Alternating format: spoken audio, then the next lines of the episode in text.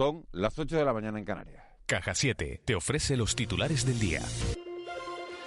El proceso eruptivo de La Palma pierde energía, así lo indican los diferentes parámetros que se monitorizan continuamente. El coordinador del Instituto Volcanológico de Canarias, Nemesio Pérez, señala además que no hay indicios de retroalimentación, sino de reajuste del sistema, por lo que no hay nuevos aportes a la cámara magmática. La pregunta que se hacen los científicos ahora es cuánto durará esta fase de baja energía.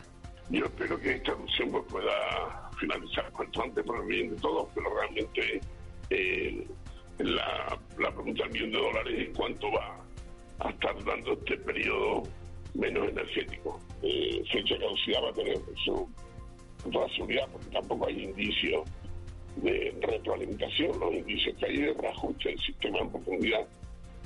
Y eso, si no hay retroalimentación, tiene sus días contados. Ahora, Los vecinos del valle duermen algo más tranquilos al disminuir el ruido del volcán. Desde el Cabildo de La Palma, su consejera de seguridad acaba de manifestar en De la Noche al Día que la lava discurra sobre las mismas coladas también ayuda a esa tranquilidad.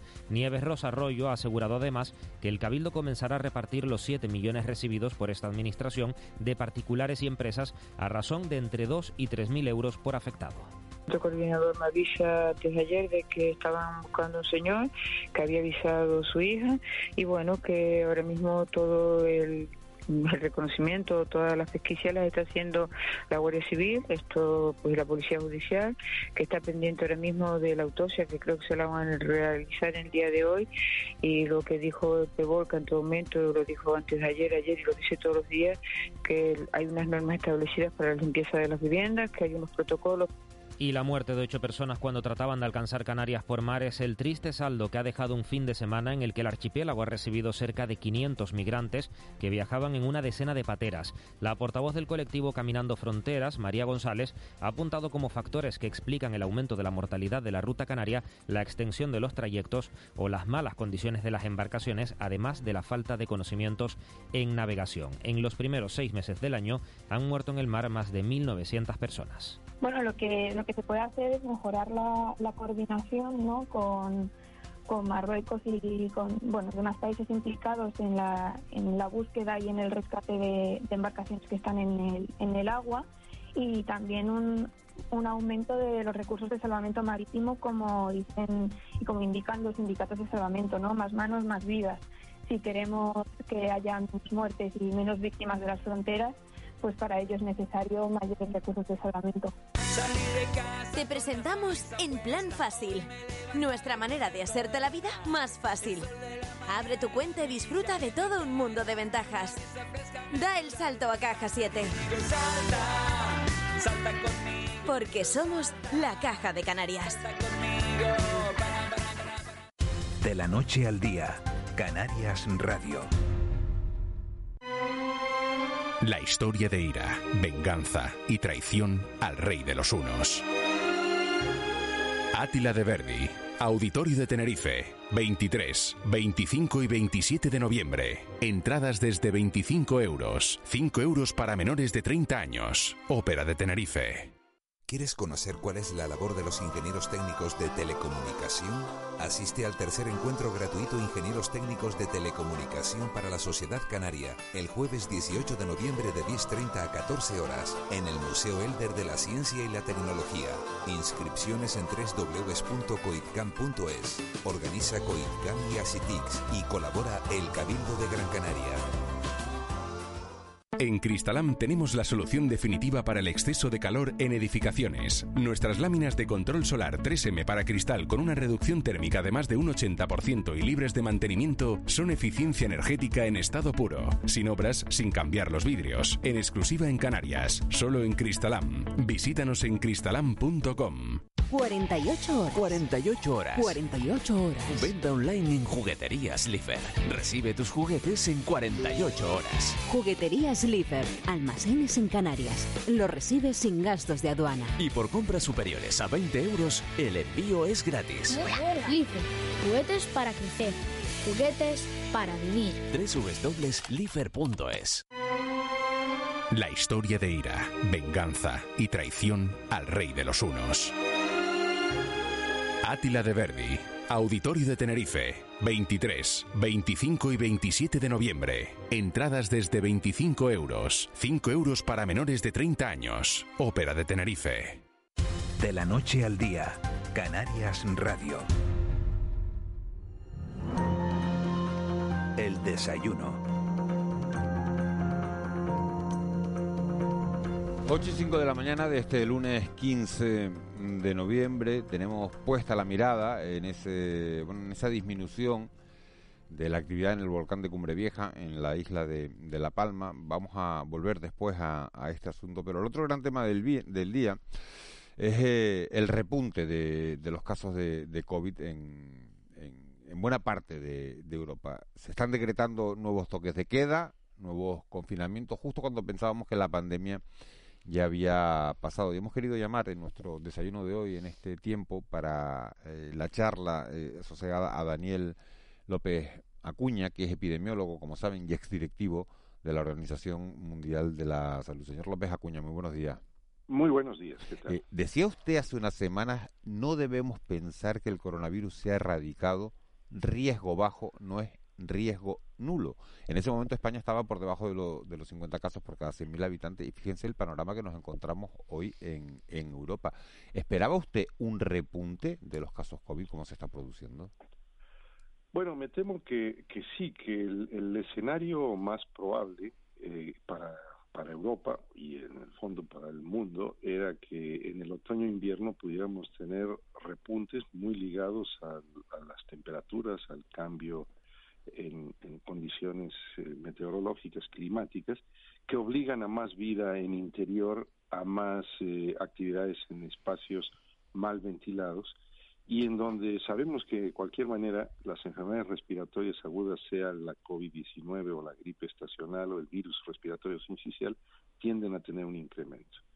Pero esto tiene que ver además con otros dos factores, que es la vacunación y el grado en que podido ser completada en otros países en Europa, mucho menos que en España. En España hemos ido mucho más adelante y por fortuna consolidando bien la vacunación, pero aún nos faltan cuatro y medio millones de personas por vacunar con pauta completa y eso nos da un punto de vulnerabilidad. Además de eso, bueno, pues muchos países optaron por relajar prematura y yo diría irresponsablemente algunas de las medidas de protección y de cautela. Veas el caso del Reino Unido, que decretó el Freedom Day el primero de julio y está hoy en la situación que está con más de 700 eh, casos por 100.000 habitantes y países que combinan la relajación prematura de medidas y la baja vacunación están en situaciones muy serias de incidencia elevada como es el este de Europa o como son los países bálticos. ¿Usted qué recomendaría para eh, un momento como el que estamos viviendo ahora mismo? Yo creo que tenemos que ponernos las pilas y entender que para poder seguir adelante siendo el país europeo que en estos momentos pues menos incidencia tiene, a pesar de que se ha remontado, se ha, se ha repuntado en el caso español y tenemos 71 casos por 100.000 habitantes, 33.000 casos en, la, en las últimas dos semanas, que no es poco. Lo que tenemos que pensar es que tenemos que rematar la faena de la vacunación aún tenemos un 25% de las personas de 20 a 40 años que no se han vacunado con la pauta completa.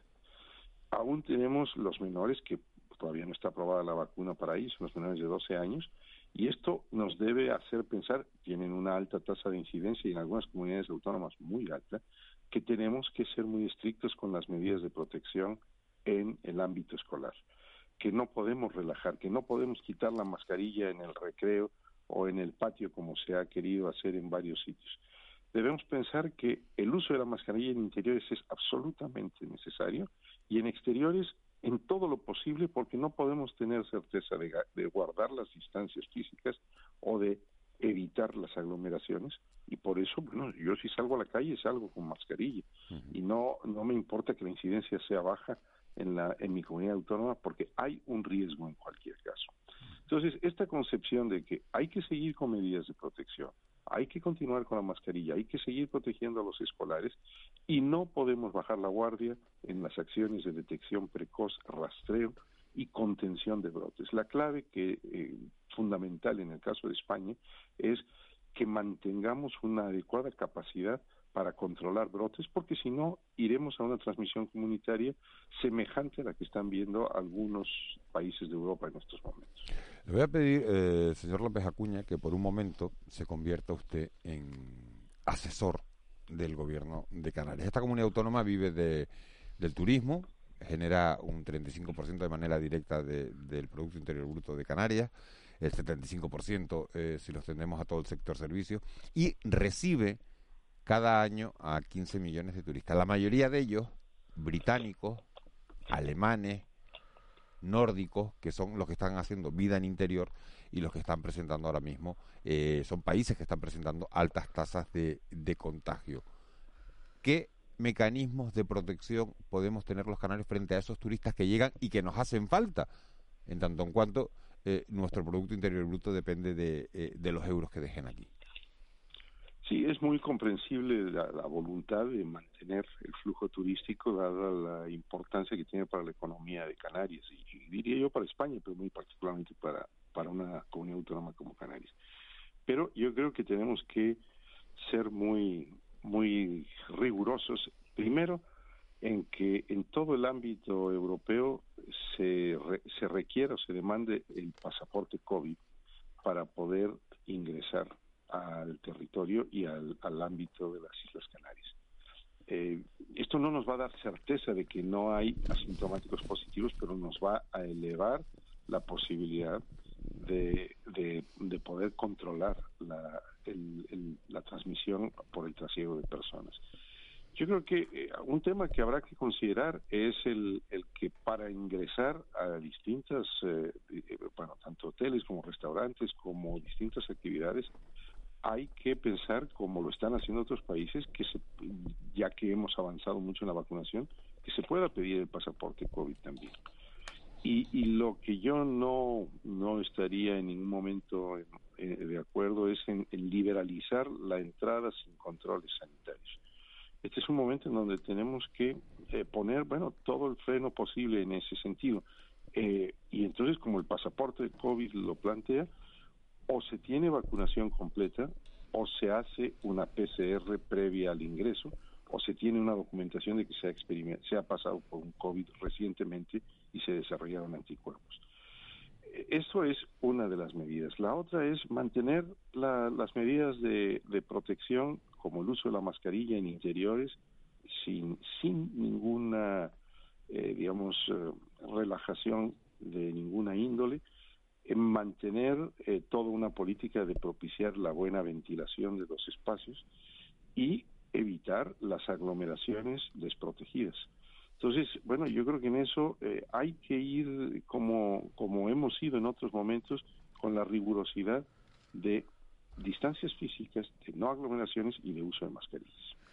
Eh, buenos días, eh, doctor López Acuña. Y la tercera, la tercera dosis, eh, que ya se está empezando a poner a personas mayores, y la segunda para los que se han vacunado con Janssen, ¿deberá generalizarse? ¿Y Desde mi punto de vista, no. Desde mi punto de vista, no es el camino.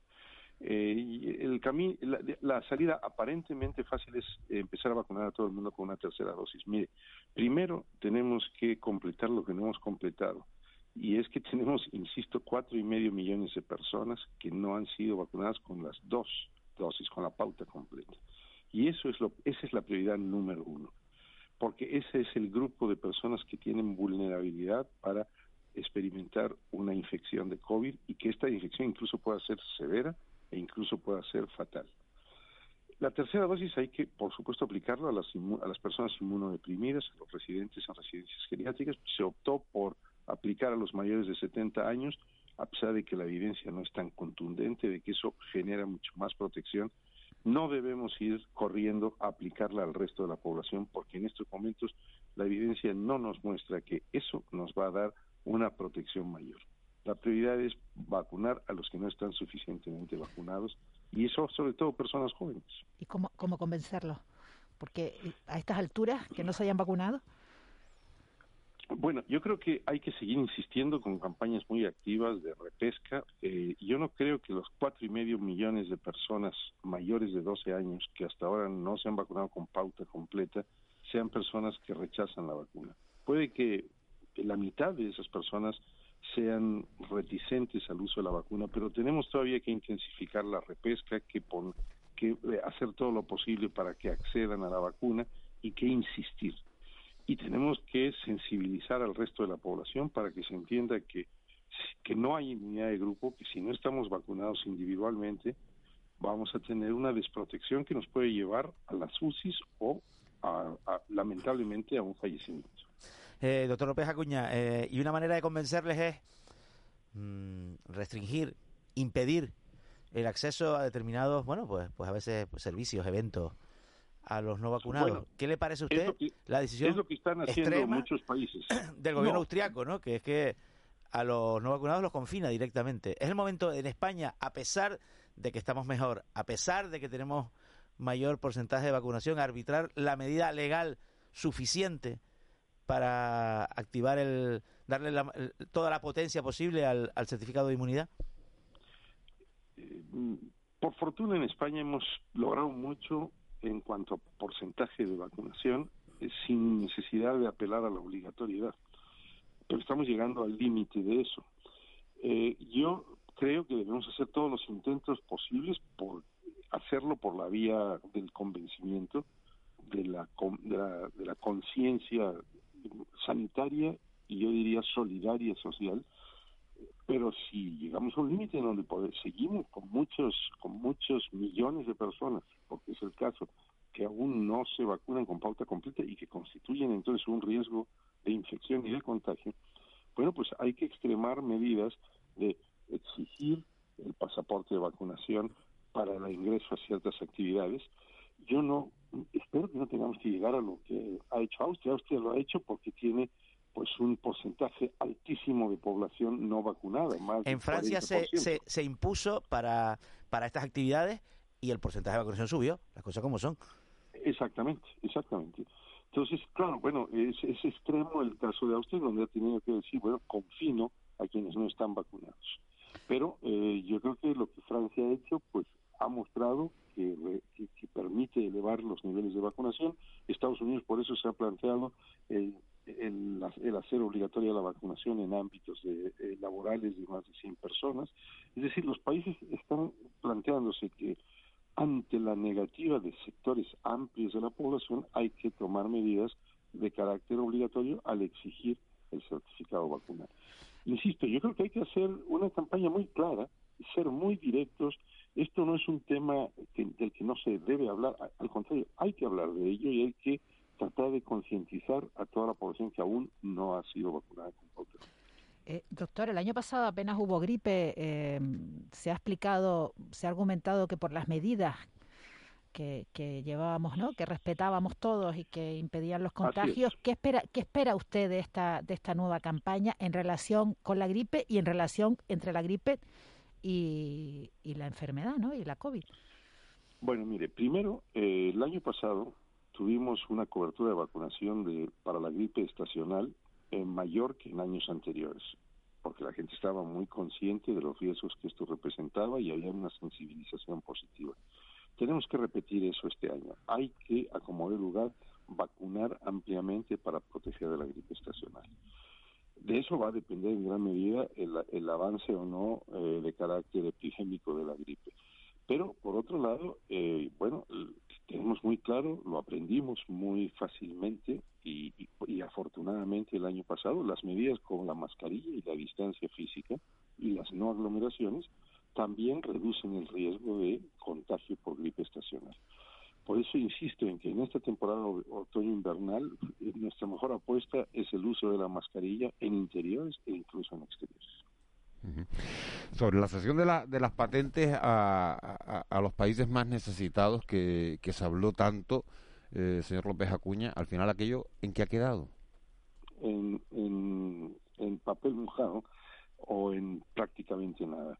Quiero decir, esto ha sido planteado desde el comienzo como una de las medidas que tendrían que contribuir a que hubiera una, una mejor, un mejor acceso a las vacunas y una, una mayor distribución de vacunas de forma equitativa en el mundo, porque supondría el, el, facilitar la producción en, no únicamente en los sitios de las empresas farmacéuticas que detentan las patentes, sino en otros lugares, incluyendo la transferencia de tecnología.